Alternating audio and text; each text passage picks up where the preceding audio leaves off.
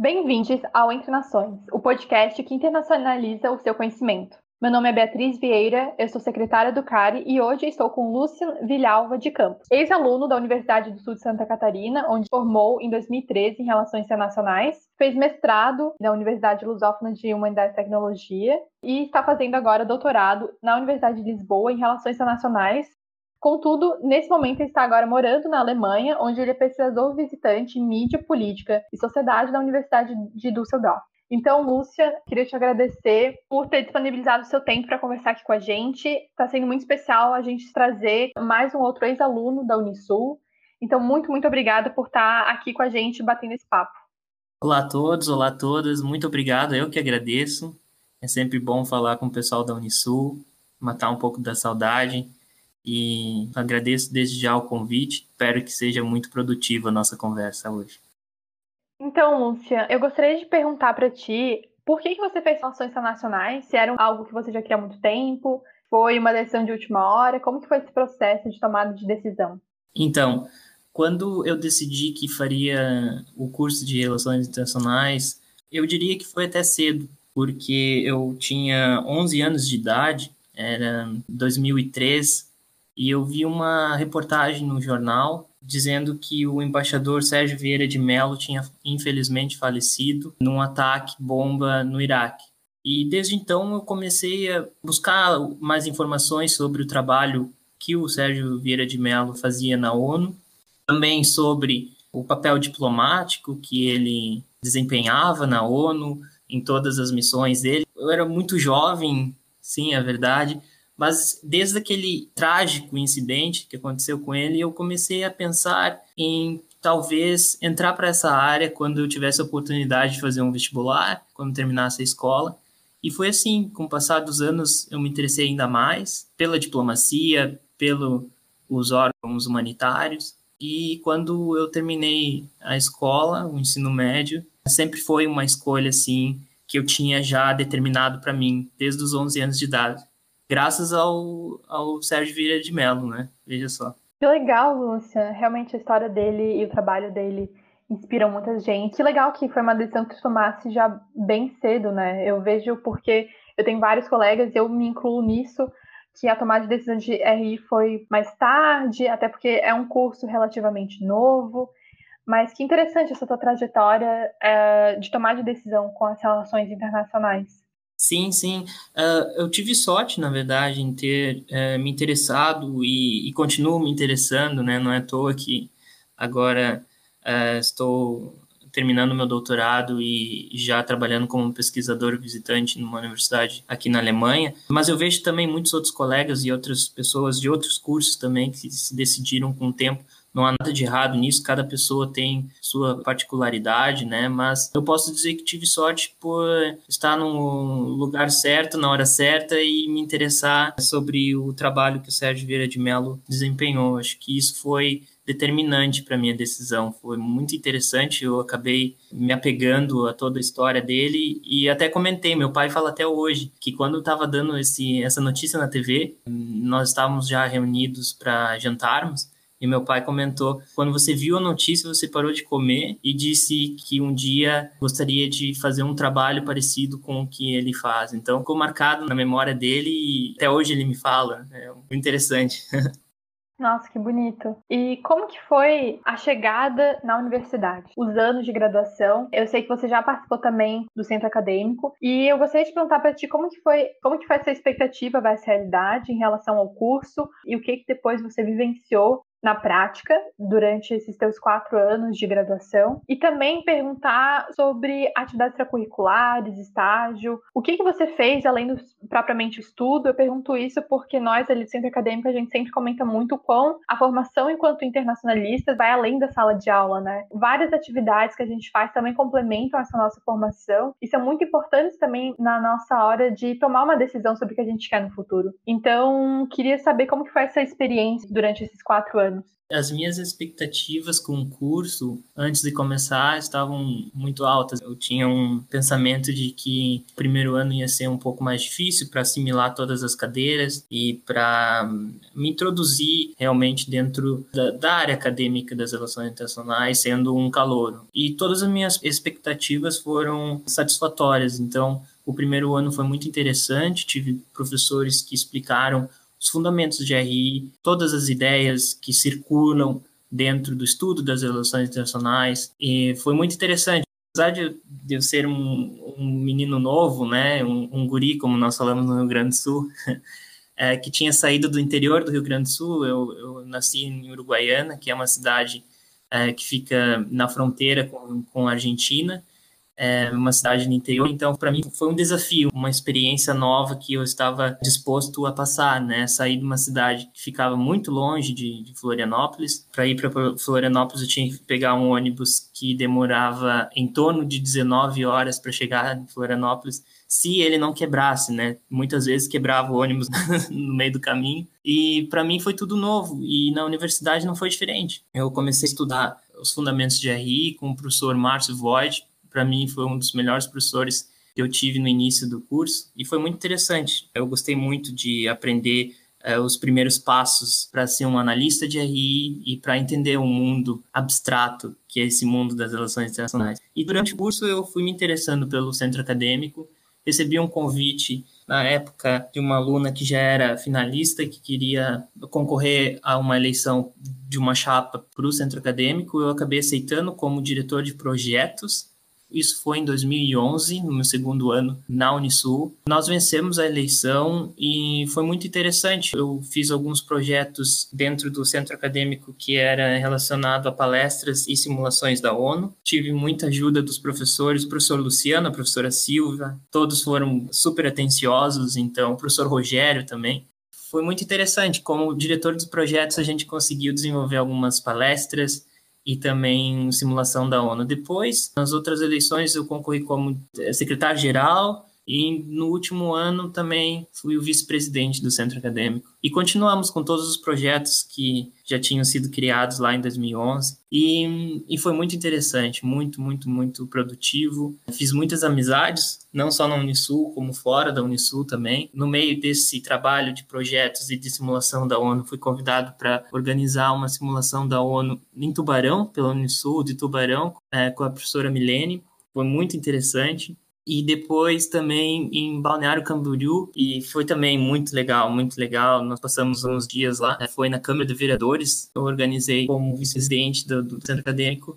Então, como eu tive a oportunidade também, enquanto era o vice-presidente do centro acadêmico no último ano da licenciatura, de trabalhar por seis meses na RIC TV Record, na TV Record em Florianópolis, eu tive a oportunidade de, de trazer a TV Record, eu trabalhava no, no setor do marketing, então eu tive acesso ao pessoal da filmagem, do jornalismo também, da RIC TV, e foi uma experiência incrível, foi muito bom, porque o professor Baltazar deu uma entrevista antes da nossa simulação, a professora Silvia. Eu me lembro muito bem que todos os alunos estavam super entusiasmados, super estimulados a participarem. Foi muito interessante a nossa simulação da ONU que teve a cobertura da TV.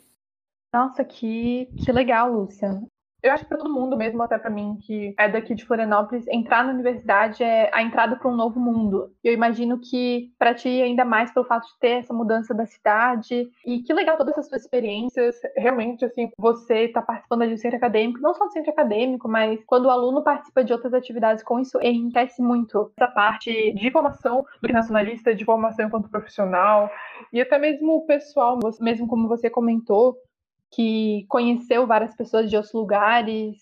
Isso é muito incrível, né? Foi muito bom, realmente. Não só o fato de ter a oportunidade de ter trabalhado na TV e ter conhecido o mundo da, da mídia, né? Como é que o jornalismo e a comunicação funciona na prática, eu também consegui aliar com o fato de ser vice-presidente do centro acadêmico e fazer alguns contatos com o pessoal de fora, né? Eu fiz também com o pessoal da UFSC, fiz também contato com o pessoal da Univale, de Tubarão. E foi isso, foi, é uma troca de experiência que a gente tem que utilizar enquanto somos parte de um, de um centro acadêmico, enquanto somos universitários ativos, né? Então, foi isso que eu procurei sempre fazer, trazer discussões interessantes, fazer contatos com pessoas que poderiam transmitir conhecimento o suficiente para que o nosso centro acadêmico continuasse tendo um, uma boa reputação dentro da Unisul e que todos os alunos pudessem desfrutar de todos os projetos e, e eventos que nós organizávamos. Sim, com certeza. E agora, comentando um pouco sobre o depois. Depois desses quatro anos, o que aconteceu? Da graduação, você já foi direto para o mestrado, para o doutorado, já para essa parte acadêmica? Então, as aulas terminaram em dezembro de 2013 e a, a formatura foi em, em março de 2014, ou seja, teve um espaço de tempo que eu consegui me organizar em levantar todos os documentos e informações necessárias para eu fazer um mestrado fora do Brasil. Depois de março de 2014, quando colamos grau né, na, na festa de formatura, eu já tinha quase tudo preparado e já tinha decidido que eu iria para Portugal, mais precisamente em Lisboa. Mas o problema é que em Portugal o semestre é diferente do Brasil, né? Então tinha tempo suficiente para fazer todo o processo seletivo para o mestrado, que abriria vagas em, em março. Então, de março a junho, teria tempo de me organizar no Brasil, fazer todos os entraves né, que se requer para um imigrante morar em Portugal. Então eu tive esse tempo suficiente. Em agosto eu fui para Portugal, agosto de 2014. Em setembro já, já começavam minhas aulas no mestrado. O mestrado foi muito interessante, mas eu era ainda muito jovem, eu diria, né? Tinha apenas 21 anos, recém-formado, não tive oportunidade e também não era minha intenção trabalhar em nenhum posto no Brasil ou, ou em Portugal também, porque eu queria focar nos meus estudos. E eu sempre fui uma pessoa privilegiada, né, como homem branco e reconhecendo o meu privilégio, eu sempre procurei fazer de maneira que eu utilizasse esse meu privilégio para adquirir conhecimento, é claro, mas que para um dia eu pudesse também é, transmitir o meu próprio conhecimento e, e ajudar pessoas que não tivessem as mesmas condições que eu. Então, eu fui para o mestrado, comecei a estudar os refugiados. Dentro do, do mestrado, eu tive oportunidade de visitar vários, não, não, é, não é que se fala acampamentos, é residências de refugiados em Portugal. Lá eu tive contato com bastante refugiado. E a minha tese de mestrado, né, minha dissertação de mestrado foi justamente sobre os refugiados que vinham do Oriente Médio. Eu utilizei esse tempo no mestrado e também numa pós-graduação na Universidade de Lisboa, que era justamente sobre crise e ação humanitária, para poder trabalhar nessa área humanitária. É lógico, sem receber nada, eu fazia visitas, escrevia sobre, e foi muito produtivo, muito interessante. Foi assim que eu comecei a ter contato mais profundo com os refugiados e com o trabalho humanitário, né? dentro da universidade e fora também. Que legal, Lúcia. E na época, você pensou em fazer um mestrado para seguir um, futuramente um doutorado e uma carreira acadêmica, ou para ser uma ponte para uma outra profissão que você ainda almeja fazer ou que almejava? E eu queria perguntar se você conseguiu uma bolsa, como que foi também o processo de admissão, essas burocracias, se você participou de algum programa, que talvez os alunos também possam se interessar e futuramente, quem sabe, até aplicar. Pois então, na época e, até hoje, de certa forma, eu me encontro numa posição muito privilegiada. Minha família sempre teve condições financeiramente de me dar as condições adequadas para eu continuar os meus estudos e que não precisasse de bolsa. Então, desde o início eu tive em mente que hum, meus pais ajudariam com todos os recursos financeiros não procurei bolsa, até porque eu sempre tive esse pensamento, tanto na Unisul, de não pedir bolsa, porque senão eu, ter, eu estaria tirando o lugar de alguém que realmente precisa. Foi uma decisão que eu tive com meus pais e sempre procurei utilizar todos os recursos que nós tínhamos para não atrapalhar outras vidas, né? Tinha muitas pessoas que eu conheci na Unisul que, que recebiam bolsas e que realmente precisavam. E se eu concorresse em alguma bolsa, talvez eu estaria tirando o lugar daquela pessoa. Então, em Portugal, quando eu fiz o meu processo de submissão, havia algumas bolsas sim disponíveis. Eu não sei hoje, mas havia para brasileiros também.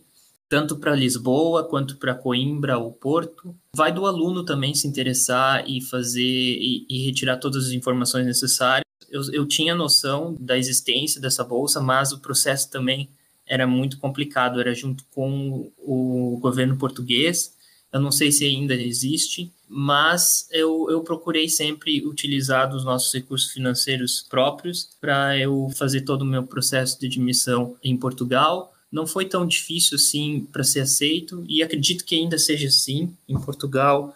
Quando você se gradua na licenciatura eles analisam as tuas notas e a nota do teu trabalho de conclusão de curso né? Se você tem uma boa nota tanto no teu trabalho conclusão de curso quanto as notas durante teu histórico acadêmico é, é muito fácil eles te enviam uma carta ou te enviam um e-mail de aceitação e foi assim que aconteceu. Não, não tive muitos problemas, porque as minhas notas não eram assim tão boas. A minha média eu lembro que foi 8,6. Eu também tive uma ajuda do professor Baltazar, e o professor Baltazar é português, como todos sabem, e ele fez uma carta de recomendação também. Uh, talvez isso tenha ajudado bastante. E também a minha nota do, no meu trabalho de conclusão de curso também ajudou bastante. Então, há vários brasileiros vivendo em Portugal, isso é verdade e quase todos que eu tive contato foi através desse processo que era do histórico escolar, né? Eu não sei como é hoje, mas ah, deve ser ainda assim. Se você tem um bom desempenho acadêmico, aceitação para um mestrado em Portugal é quase certo. Que legal, Lúcia. Realmente uh, o auxílio né, de professores é essencial muito na nossa candidatura. E já indo agora para a parte acadêmica mesmo, de mestrado, doutorado. Eu queria perguntar se houve desafios nessa parte acadêmica, tanto de fazer a tese de mestrado e agora já migrando também para o seu doutorado, como que está sendo esse processo de estudo, de pesquisa, desafios, ganhos, como que está sendo toda essa experiência? Então, na Universidade de Lisboa, as instalações e estrutura da universidade realmente é muito boa. Não tive problema nenhum em conseguir uh, acesso a livros, artigos e também eventos organizados pela própria universidade, que também contribuem para a realização de artigos científicos ou a própria produção da tese. Uh, eu achei muito interessante, foi, foi uma experiência incrível que eu tive na Universidade de Lisboa.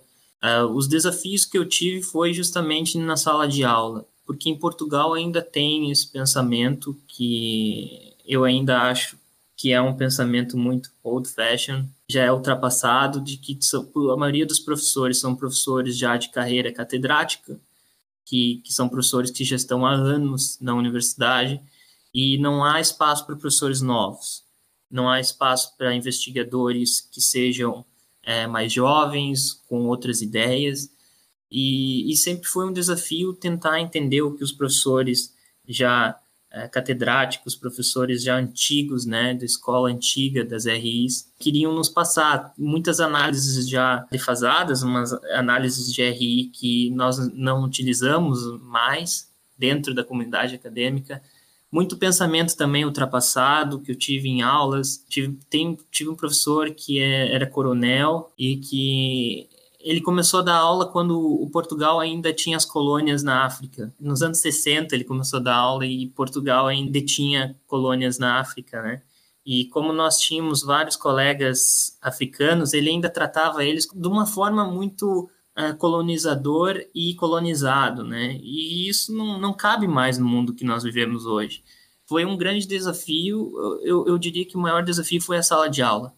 As instalações, estrutura, não tenho que reclamar, foi muito bom, mas dentro da sala de aula foi muito complicado. Sempre teve aquele olhar um pouco de colonizador para colonizado, e que talvez daqui a uns anos isso mude, porque uma hora a, a, a universidade se renova, né? Novos investigadores, novos professores, novas ideias, novo conhecimento, renovação é a palavra. Então, espero que Portugal ainda tenha que passar por essa transformação que é muito necessária, né? Não que os professores de hoje, né, ou todos os professores que eu tive sejam ruins, mas a mentalidade deles ainda está no passado. Muitas das aulas a gente acaba por só rever e rever e rever o que eles passaram no passado como experiência própria. São super inteligentes, mas hum, falta ainda esse toque de inovação, esse toque de criatividade que pessoas mais jovens ou pessoas que têm uma cabeça mais aberta podem dar. Sim, e não só perante os alunos de origem africana, mas mesmo você, como brasileiro, também sentiu esses olhares e essa diferença de tratamento por você ser brasileiro? Ah, sim, com certeza. Com certeza, é um, é um assunto que a comunidade brasileira e africana em Portugal debate frequentemente. É um problema que nós enfrentamos dentro da Universidade de Lisboa, mas em outras universidades portuguesas, que é muito sério. Isso é muito sério. A gente acaba por ser discriminado. Já passei por situações dentro de sala de aula de que uh, nós, como brasileiros, temos uma educação de um nível inferior comparado à europeia. Os africanos nem se fala. É, há uma troca de olhares que nós conhecemos esse tipo de olhar e que nós sabemos que ainda há esse preconceito dentro da sala de aula, né? o próprio jeito de falar, né? Nós brasileiros falamos é o mesmo é o mesmo idioma, o português de Portugal, mas o português do Brasil é diferente. O português africano também tem suas particularidades.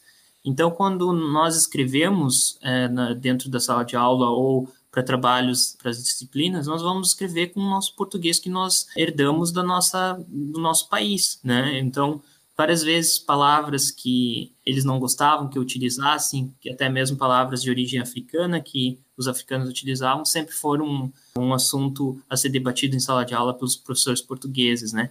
Então, sempre tivemos esse, esse desafio que foi ultrapassar e saber lidar com as situações do dia a dia de preconceito. Eu vim aqui para a Alemanha, eu fiquei sabendo de um. Isso foi, foi divulgado né, nas redes sociais e também passou na TV de Portugal um incidente dentro da Universidade de Lisboa, o Centro Acadêmico de Direito, da Faculdade de Direito da Universidade de Lisboa. Isso foi muito feio, isso foi marcante, na verdade. Eles colocaram um baú com pedras dentro, baú com pedras, no corredor da universidade, né, onde todos os alunos passavam. E dentro desse baú tinha pedras e um cartaz dizendo: pegue uma pedra para jogar no primeiro brasileiro que você vê. Meus colegas brasileiros colegas que eu fiz e amizades que eu fiz em Lisboa, eles eh, divulgaram isso nas redes sociais, os professores começaram a debater sobre esse assunto. No primeiro momento, a universidade eh, escreveu uma nota de repúdio, mas na nota eles falaram que não passava de uma brincadeira. É uma brincadeira, mas é uma brincadeira muito séria, que é incitação à violência, é um, é um discurso de ódio que está explícito, né? Pegue a pedra e jogue no primeiro brasileiro que você vê. Ou, ou seja, é lógico que ninguém fez isso, mas a mensagem foi dada, entendeu? E nós estávamos muito, muito tristes e, e desapontados com o fato de que a própria universidade, na nota de repúdio, fez um texto já pronto, né, daquele discurso de que era uma brincadeira, e só quando o embaixador do Brasil em, em Lisboa, embaixador do Brasil em Portugal, entrou na conversa e, e entrou em contato com a universidade, que eles trocaram o discurso. Então, é complicado, é muito complicado. Eu me sinto muito revoltada assim com todos os relatos que tu estás fazendo, Lúcia, apesar que também não é uma grande novidade para mim. Eu nunca estive em Portugal, muito menos estudei lá, mas eu tenho uma prima que estudou na Universidade de Lisboa, na Faculdade de Direito, e ela também falou diversos relatos sobre esses preconceitos, às vezes sutis e às vezes bem explícitos, né, perante os estudantes brasileiros. É muito revoltante. E eu gostaria de perguntar se isso também continuou quando foi para a Alemanha, se você sente esse preconceito na Alemanha também. Eu sei que agora a gente não está mais falando dessa parte acadêmica, mas eu acho interessante falar sobre esse assunto e perguntar como que está sendo essa experiência com preconceitos ou não. Realmente, eu também me senti muito revoltado quando eu presenciei ou quando eu ouvi falar desses incidentes. Infelizmente, o preconceito e discriminação acabou por se tornando algo sui generis do próprio ser humano, né? Mas que tem que ser combatido. Então, nós como, como imigrantes em Portugal ou aqui na Alemanha, toda vez que acontecer algo parecido ou do gênero, nós temos que levantarmos as nossas mãos e sermos ouvidos, temos que expressarmos nossa opinião, porque no final das contas nós estamos vivendo em países democráticos. E a democracia é isso, é a participação de todos e todos, todos os tipos de opiniões devem ser ouvidas. Então, como estrangeiros, o nosso papel principal, infelizmente, é atuar contra uh, aqueles que propagam mensagens e, e, discursos de ódio, né? Principalmente na Alemanha e em Portugal, são os países que eu tive mais contato. Aqui na Alemanha não, não sofri ainda nenhum, espero que não sofra nenhum ato de preconceito. Muito também porque eu, quando eu vim aqui, eu vim aqui com a minha esposa, ela é alemã, então talvez isso também ajudou um pouco, porque eu estava com ela o tempo todo, nunca passei por nenhuma dificuldade aqui sozinho, que eu teria que falar com pessoas alemãs e ter um contato mais profundo numa situação que eu tivesse sozinho. Então, talvez isso me ajudou bastante. A Sofia, que é a minha esposa, ela sempre foi atenciosa, sempre esteve do meu lado, tanto na vida normal do dia a dia quanto na vida acadêmica também. Ela me ajudou bastante. Dentro da Universidade de Düsseldorf, não presenciei nada anormal. As pessoas são um pouco mais frias, sim, é verdade. Elas fazem amizade contigo conforme o tempo. É um pouco mais complicado de fazer amizade, mas não há nenhum pensamento ou, ou alguma palavra que a gente acaba por ouvir que seja algo discriminatório. Que bom, Lucian, que a tua experiência na Alemanha em relação a esse assunto está sendo bem mais positiva e que tu pode ter, né, tua parceira, tua esposa ao lado te apoiando também nessas questões. Sim, sim. É, já na parte da, da pesquisa, como eu já disse, desde a da minha licenciatura na Unisul, eu me interessei pelo, pelo trabalho humanitário, eu me interessei pela causa dos refugiados, e no mestrado e na minha pós-graduação em Portugal também. E aqui na Alemanha, eu, como o processo de submissão para ser um pesquisador visitante na universidade alemã, pelo menos, é através de um projeto que você tem que apresentar. E esse projeto deve ser aceito por algum professor do departamento. Nesse caso, o Departamento de Ciências Sociais da Universidade de Düsseldorf. Então, eu, escrevi um projeto associando a parte humanitária e a, e a crise de refugiados no mar Mediterrâneo com as imagens de sofrimento humano da própria crise nas redes sociais e na mídia tradicional. Então, a minha pesquisa gira em torno da, do, do, papel da mídia em reproduzir essas imagens de sofrimento humano no mar Mediterrâneo, com a atuação de grupos da sociedade civis eh, alemãs e também europeus na causa do, desses refugiados e a atuação de pessoas, nós, seres humanos que, que vivemos aqui, cidadãos, acabamos por enfrentar e reagir frente a essa situação que acontece no mar Mediterrâneo. Então, essa minha pesquisa eu estou terminando agora. Eu fiz um questionário, qual eu apresentei e enviei para vários alunos da Universidade de Düsseldorf e também para os alunos da Universidade de Lisboa.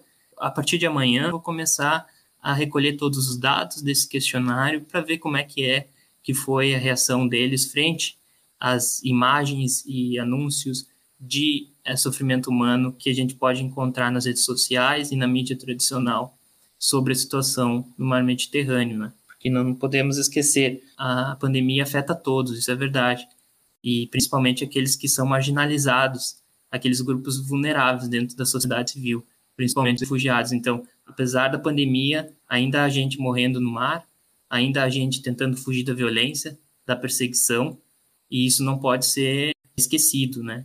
Extremamente necessário o trabalho que tu faz, Luciano. Parabéns. E eu acho muito interessante também, eu pensando na tua trajetória, o quão lá atrás o Lucian de 11 anos, coincidentemente, entre aspas, também tem esse, esse desejo de estudar sobre essas questões humanitárias. Então, muito legal Sim, sim, isso é muito interessante. É, é o que eu falo para mim mesmo. Se eu puder um dia fazer metade do, do, trabalho que fez o Sérgio Vieira de Mello na parte humanitária, eu estaria muito feliz, muito satisfeito, porque é algo que eu acabei decidindo quando eu era muito jovem. Eu consegui alcançar o objetivo de hoje produzir pesquisa, de produzir conhecimento. Às vezes eu sou convidado também para dar algumas palestras na, na revista Relações Exteriores o que eu acho muito interessante, porque daí eu posso manter os alunos atualizados do que eu faço aqui, tanto no meu doutorado quanto aqui na, na Universidade de Düsseldorf, com os meus experimentos, com as minhas pesquisas. Já dei duas palestras, já escrevi dois artigos para a revista Relações Exteriores, foi, eles são muito atenciosos, gente muito boa. e que deram uma oportunidade para eu eh, não só produzir conhecimento, mas como também aprender com eles. Eu acho muito interessante isso. Isso é de fato algo que eu vou carregar para minha carreira acadêmica para sempre. As oportunidades que eu tive e as pessoas que passaram nesse, nesse caminho, desde Florianópolis até Lisboa e agora Düsseldorf. Que legal, Lúcia. Eu acho que todos nós, né, sempre quando a gente olha a nossa trajetória, não é só a trajetória em si, mas também todas aquelas pessoas que nos apoiaram e que nos auxiliaram para a gente chegar onde a gente chegou hoje. E que legal também seu trabalho de comunicar o trabalho que você faz acadêmico. Eu acho que isso é uma parte muito essencial, né? Porque a produção de conhecimento científico deve só ficar no âmbito acadêmico e dentro da universidade, mas ser expandida, ser expandida para todos os níveis do ensino superior, para que os alunos de graduação, mesmo que eles estão iniciando, também possam ter contato e até fora dela, para que a gente consiga impactar a sociedade também através da pesquisa, né? Isso é verdade, Beatriz. Concordo totalmente, completamente com as tuas palavras.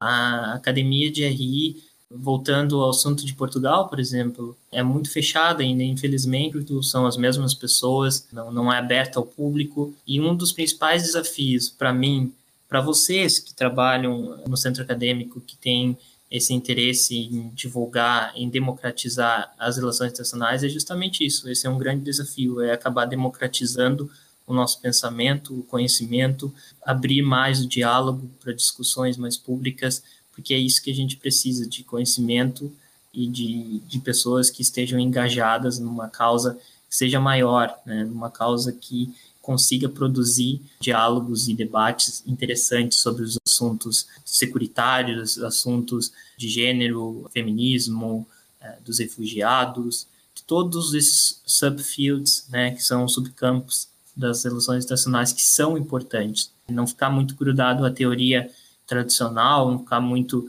prendido a análises militares e análises do poder militar e estratégia e tática militar, que isso também é importante, não deixa de ser, mas abrir mais o debate, fazer com que o público, estudantes de AI, participem desses debates. Um dos trabalhos mais interessantes que eu vi no Brasil é justamente esse da revista Relações Exteriores, em, em fazer debates acadêmicos, abrir a oportunidade também para estudantes que estão na graduação publicarem artigos no website. Isso eu nunca tive. Quando eu era estudante em 2010, na Unisul, não tinha oportunidade de publicar assim artigos como um estudante, apenas um estudante de licenciatura que começou a estudar as relações internacionais há pouco. Não. Então, é, é uma área que está evoluindo e está evoluindo em direção a uma democratização das RIs. E isso é muito interessante. Todos que estão ouvindo agora, vocês podem ter essa oportunidade hoje de expor a própria opinião, e não só nas redes sociais, como em sites especializados. Isso é muito interessante. É, é esse desafio que nós, jovens, e que estudamos as relações internacionais, temos que mirar. É um desafio de democratizar. É um desafio de, faz, de sermos ouvidos e de ouvirmos, né? Porque há muita coisa interessante nesse mundo acadêmico das relações internacionais. Sem dúvida, Lúcia. E te perguntando agora as perspectivas sobre o futuro da tua trajetória, apesar que eu sei que tu já deu um pequeno spoiler aí, mas você pretende seguir a carreira acadêmica, de talvez tornar um professor, produzir conhecimento científico, ou você pretende trabalhar numa organização? Quais são seus planos? É, é muito interessante essa pergunta, porque a resposta ela é um pouco abstrata, eu diria. É uma mistura dos dois, Beatriz, porque no momento eu quero continuar como pesquisador, talvez no futuro daqui, porque na Alemanha é um dos países mais difíceis para se tornar professor, é, ainda mais como estrangeiro. O processo é muito complicado todo professor na Alemanha tem que ser pós-doutor, ou seja, doutorado não é o suficiente. Já participei de várias palestras online desde a pandemia, né? São palestras virtuais sobre a carreira de pesquisador e a carreira de professor na Alemanha. Então, há várias pessoas que já passaram por esse processo que dão muitas e muitas sugestões e eles dão muitas dicas e que é realmente um caminho muito, muito difícil de ser percorrido, mas eu estou disposto, né? Já, já entrei para esse meio acadêmico aqui na Alemanha como pesquisador visitante. A minha intenção, então, é até a final do ano me tornar um pesquisador é, permanente, né? E para isso eu tenho que fazer mais projetos, escrever mais artigos, fazer apresentações, né? É, e assim também conseguir bolsas, é, porque quanto mais bolsas é, que eles chamam de fellowships, né, que você consegue aqui na Alemanha, melhor são as condições de você ter uma vaga para pós-doutorado numa universidade alemã. Depois, talvez trabalhar como pesquisador permanente e, e também conseguir fellowships, que são bolsas de, de, instituições que são ligadas às universidades. Daqui uns anos, eles pedem para que o aluno, depois do doutorado, na minha situação que eu estou agora, de pesquisador visitante, passe para pesquisador permanente e trabalhe como pesquisador na universidade, adquirindo bolsas por pelo menos quatro anos. Então, é um desafio muito longo a ser percorrido, né? Quatro anos trabalhando em pesquisa e fazendo projetos para mais e mais bolsas é pouco incerto, porque cada projeto que você faz para uma bolsa, você pode ser aceito, não, não ser aceito, né? É um desafio a cada seis, dez meses. Então, é uma vida muito, muito conturbada até você conseguir o pós-doutorado. Depois do meu pós-doutorado, que é a minha intenção, né, daqui a uns anos, conseguir entrar para um pós-doutorado, aí sim continuaria a fazer pesquisas e também dar aulas. Aí sim, como professor, daqui a uns anos, eu gostaria também de fazer algum trabalho voluntário, ser membro de alguma organização humanitária, porque além de escrever, eu gostaria de ajudar na prática. Então, por enquanto, a minha intenção é escrever, escrever, escrever, participar de palestras e transmitir o conhecimento que eu tenho da teoria, e depois, no futuro, já como professor, daqui a alguns anos, participar na prática, né, ser membro de uma organização e ajudar as pessoas que dentro do campo humanitário, né, grupos vulneráveis da sociedade civil. Que legal, Lúcia. É muito legal toda essa tua trajetória e também as tuas perspectivas para a tua vida profissional e acadêmica do futuro. E por mais que eu sei que na tua fala, durante todo esse tempo, tu já desse também várias dicas para os alunos, mas eu gostaria de finalizar te pedindo para que tu desse uma mensagem para os alunos de graduação, alguma mensagem, alguma dica sobre os estudos, sobre perspectiva sobre carreira, qualquer coisa que você gostaria de falar e que achasse necessário para os estudantes saberem. A minha mensagem, eu acho que qualquer aluno, desde daquele aluno que começou agora ou aquele que está finalizando a licenciatura, é a leitura e discussão. Quanto mais você lê sobre assuntos que você se interessa, fica mais fácil para você expor as suas ideias e, e, participar de discussões, né?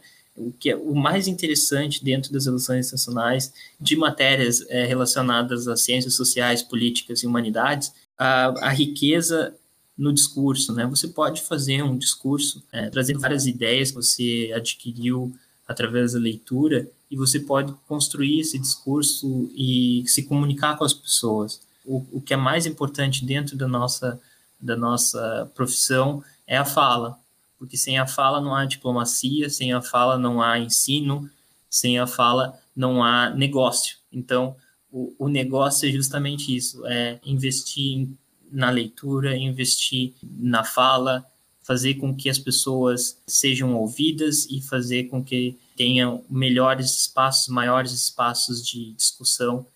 E estou aberto a qualquer qualquer tipo de discussão. O podcast de vocês é muito interessante porque já é um passo enorme é, em direção à democratização das RIs, isso é, isso é incrível. Participar de, de fóruns e discussões como este é, é incrível realmente.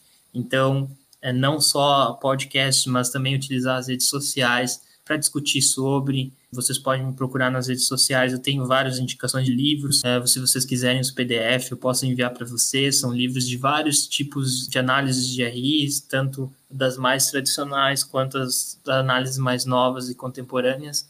Eu acho muito interessante isso, essa troca de, de, é um network que dá essa oportunidade como estudantes, né, de trocarmos ideias, de transmitirmos conhecimento e assim é, democratizar todos os assuntos relacionados às relações internacionais. Então, a minha mensagem é essa, que vocês não fiquem parados, é, a pandemia afeta todos, isso é verdade, mas também utilizarmos todos os mecanismos digitais possíveis para expormos a nossa opinião, trocarmos ideias e também, quem sabe, trocarmos também dicas de, de livros. Como eu disse, vocês têm a minha, o meu nome, Luciano Vilhava de Campos, vocês podem procurar no Facebook, no Instagram.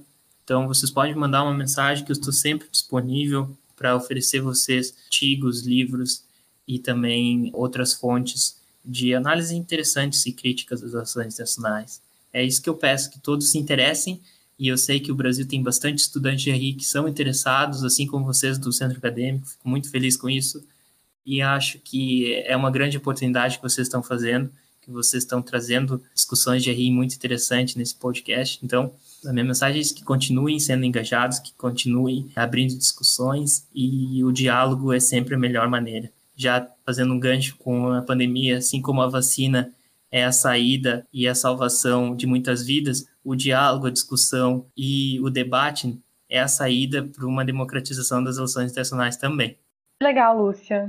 Agradeço em nome de todos pela disponibilidade. E já que você comentou, quase a gente não tinha combinado sobre isso, mas eu achei interessante. Se você quiser também fazer uma indicação de livros ou de algum texto, pode indicar tenho até uma lista de livros favoritos que eu utilizei, mas são autores que eu acho muito interessante, que eles trazem debates mais contemporâneos e, e eles abordam tanto o assunto da securitização, o assunto da, da, da, segurança, e através desse assunto eles, eles migram também para o assunto humanitário, também as causas do feminismo, dos refugiados.